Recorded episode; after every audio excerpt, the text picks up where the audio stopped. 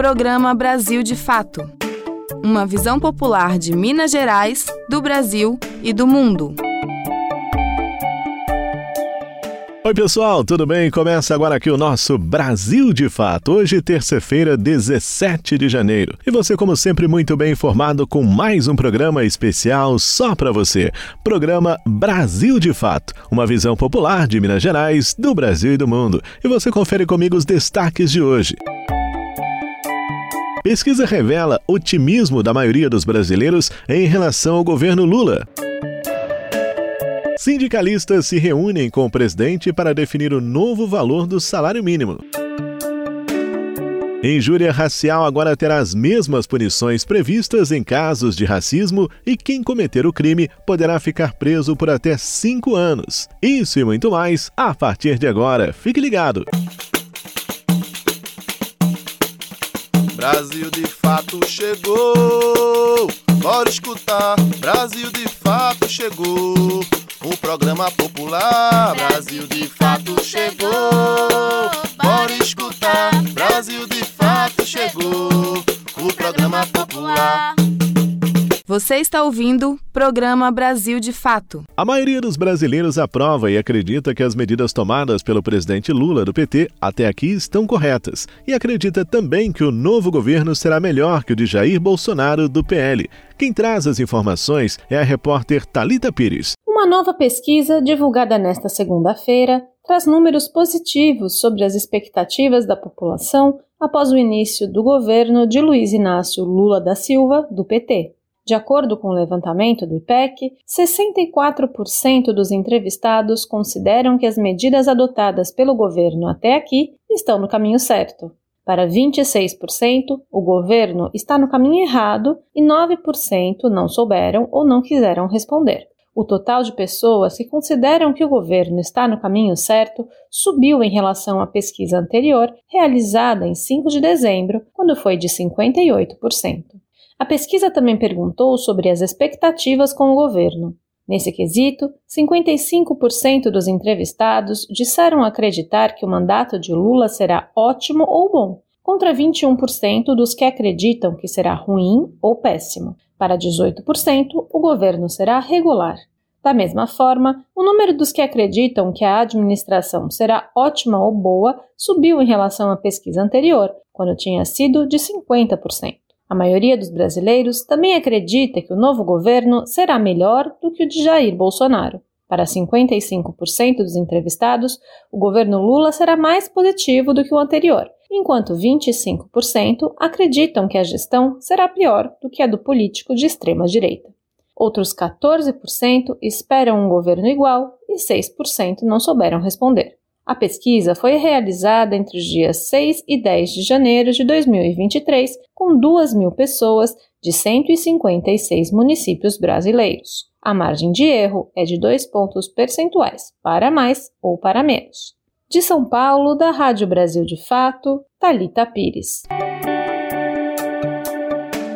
Ainda sobre o novo governo, uma pauta importante será debatida nesta quarta-feira, dia 18, entre o presidente Lula e representantes de sindicatos de trabalhadores. A reunião será para definir o novo valor do salário mínimo, que durante o governo anterior ficou defasado. E em 2022, a inflação corroeu um valor considerável do salário do trabalhador, diminuindo bastante o seu poder de compra. Quem tem mais detalhes é Douglas Matos. Cerca de 600 sindicalistas foram convidados pelo presidente presidente Luiz Inácio Lula da Silva para um encontro no Palácio do Planalto, em Brasília, nesta quarta-feira, dia 18. A reunião será a primeira do petista com representantes de trabalhadores desde a posse e deve servir para a definição de um tema sensível à categoria, o valor do salário mínimo. O piso nacional subiu de R$ 1.212 para R$ 1.302 no final do ano passado, por decisão do então presidente Jair Bolsonaro, do PL. O reajuste de 8,25%, na verdade, representou um aumento real de cerca de 1,5% ao trabalhador, já que durante 2022 a inflação correu 5,79% do poder de compra da população. Ao defender a aprovação da chamada PEC da transição, O novo governo prometeu aumentar o piso para R$ 1.320, concedendo assim aproximadamente mais 0,65% de aumento real extra ao salário mínimo. Na semana passada, no entanto, o ministro da Fazenda, Fernando Haddad, afirmou que esse novo reajuste pode não sair, mas ele reforçou que o presidente Lula já assumiu o compromisso de conceder aumentos reais ao piso e que em 2023 isso foi feito. Só que para sindicalistas, o valor atual do mínimo não é suficiente. Na reunião desta quarta-feira, eles pretendem convencer o presidente Lula disso e solicitar ao petista que o salário mínimo seja reajustado para R$ 1.342, um aumento de 10,7% ante ao valor de R$ 1.212, vigente durante quase todo o ano de 2022. De São Paulo, da Rádio Brasil de Fato, com reportagem de Vinícius Konchinski. Locução: Douglas Matos. Agricultura familiar é apontada por especialistas como solução no combate à fome. Graziele Mendes, da Rádio Assembleia, tem as informações. Além de políticas econômicas voltadas para a geração de emprego e renda, especialistas indicam como alternativas para reduzir os preços dos alimentos a volta dos estoques reguladores em que o governo compra e vende do mercado para equilibrar os preços e maior apoio aos agricultores familiares, que são responsáveis por 70% do que chega à mesa dos brasileiros. Essa é a visão da doutora em sociologia pela UFMG, Marisa Singulano. Ela ressalta, por parte do poder público, a necessidade de se investir mais em programas de aquisição de alimentos da agricultura familiar, como os comprados para a alimentação escolar, mas ressalta que os consumidores também precisam fazer a sua parte. A gente tem cada vez mais se fazer a pergunta: da onde vem o que eu como e quem produziu e em quais condições? Comprar diretamente nas feiras, das cooperativas de agricultores familiares, os produtos orgânicos ou agroecológicos, porque aí a gente vai cumprir o nosso papel também para fortalecer essa agricultura familiar que tem um papel social, econômico, ambiental importantíssimo para o país historicamente. Mas muitos obstáculos impedem a chegada dos alimentos a melhores preços para o consumidor e com mais ganhos para os produtores. Foi o que reclamou Marcos Vinícius Dias, da FETAENG, Federação dos Trabalhadores na Agricultura do Estado de Minas Gerais, em uma das discussões sobre o assunto na Assembleia. A produção em si acaba ficando no interior e os grandes centros que acaba sendo o local de comercialização. Então você precisa pensar na logística e a, parte hoje burocrática tem dificultado para o pequeno agricultor regularizar suas propriedades e deixar elas em dias. Em 2022, deputados da Comissão de Agropecuária e Agroindústria cobraram da Secretaria de Estado Agricultura, Pecuária e Abastecimento mais apoio ao produtor familiar, principalmente o de queijo. O governo informou aos parlamentares a previsão de investimentos de 2 milhões e 800 mil reais para tirar 650 produtores de queijo artesanal da informalidade e também uma nova linha de crédito para agricultores familiares. Da Assembleia Legislativa em Belo Horizonte, Graziele Mendes. Você perdeu o horário do nosso jornal e não conseguiu ouvir no rádio? Não tem problema, é só baixar um aplicativo de podcast no seu celular, como o Spotify ou o Anchor, e ouvir o nosso programa a qualquer momento. Em qualquer agregador ou plataforma de podcast, basta digitar Programa Brasil de Fato MG. Ouça, se inscreva e compartilhe.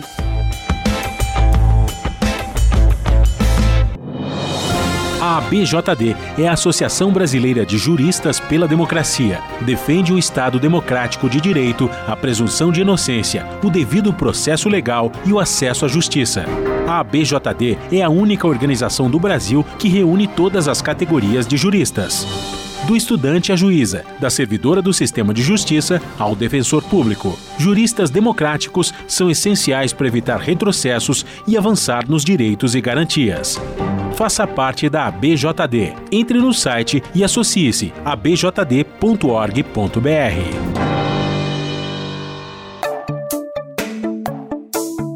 Programa Brasil de Fato. Uma visão popular de Minas Gerais, do Brasil e do mundo.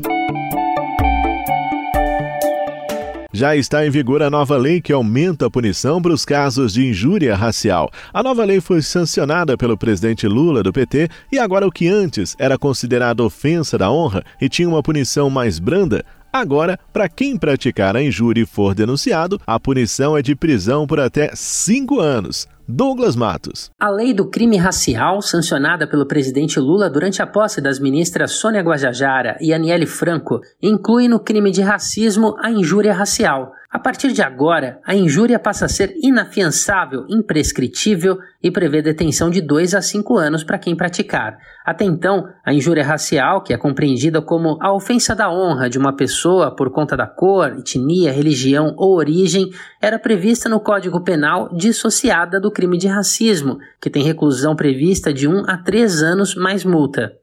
Na prática, a nova lei aumenta a pena para todos os crimes previstos na Lei 7.716 em um terço até a metade, quando ocorrerem num contexto ou com intuito de descontração, diversão ou recreação e que causem constrangimento, humilhação, vergonha, medo ou exposição indevida. Vale ressaltar que, se o crime for cometido por duas ou mais pessoas, a pena será aumentada em 50% para cada um dos julgados. E se quem praticar o crime de injúria for um funcionário público no exercício da função de trabalho, a pena será aumentada em um terço. E se esse crime for cometido ainda por intermédio de meios de comunicação ou ainda publicações, inclusive pessoais, na internet, a pena prevista será de reclusão de 2 a 5 anos de multa. Ainda de acordo com o texto da nova lei, se o crime de racismo for praticado no contexto de atividades esportivas, religiosas, artísticas ou ainda culturais, como durante jogos de futebol, por exemplo, a pena prevista também será de 2 a 5 anos de reclusão para quem praticar. Vale lembrar que na área trabalhista o racismo pode se caracterizar em diversas situações, desde a recusa da contratação até o pagamento de salários mais baixos devido à cor da pele, por exemplo. Quem for vítima de racismo ou injúria racial pode ligar de forma gratuita para o 190 e chamar a polícia militar. Caso a PM chegue durante a prática do crime, o responsável poderá ser levado à delegacia. Uma alternativa é procurar a autoridade policial mais próxima e registrar um boletim de ocorrência. E se o crime praticado atingir toda uma comunidade, como por exemplo discriminação contra pessoas indígenas, a denúncia pode ser feita diretamente ao Ministério Público. Para denunciar crimes contra os direitos humanos, o governo federal possui o Disque 100, onde é possível denunciar também violências como racismo, injúria racial e a própria discriminação de uma forma geral. De São Paulo, da Rádio Brasil de Fato, com reportagem de Mariana Lemos. Locução: Douglas Matos. O CPF Cadastro de Pessoa Física em breve se tornará documento único, sendo usado para quase tudo. A nova lei entra em vigor e vai facilitar a vida do cidadão que não terá que portar mais ou decorar, por exemplo, seu RG. Para você se informar melhor, acompanhe a reportagem com Talita Pires. O CPF vai se tornar o principal documento dos brasileiros em breve. Isso porque o número do cadastro de pessoa física será o número oficial da carteira de identidade. Ou seja, a partir de agora, os cidadãos devem usar o CPF para quase tudo, tanto para votar como para acessar serviços públicos. O mesmo vale para se inscrever em programas sociais ou qualquer outro cadastro público. A mudança ocorre a partir da sanção da Lei 14.534 de 2023 pelo presidente Lula. Essa legislação estabelece que o CPF passa a ser o número único de identificação dos cidadãos nos bancos de dados de serviços públicos. Com isso, todos os novos documentos emitidos pelo Estado brasileiro, como RG, CNH, título de eleitor, passaporte e carteira de trabalho, terão o CPF incluso. Mas, como nem todos os brasileiros e estrangeiros que vivem no Brasil possuem CPF, o número não será exigido para a realização de atendimento em serviços de saúde. A nova legislação prevê que os órgãos têm até 12 meses para se adequarem à nova lei. Também foi dado um prazo de 24 meses para que todos os cadastros e bases de dados do país sejam integrados com a mudança. De São Paulo, da Rádio Brasil de Fato, com reportagem de Mariana Lemos, Talita Pires.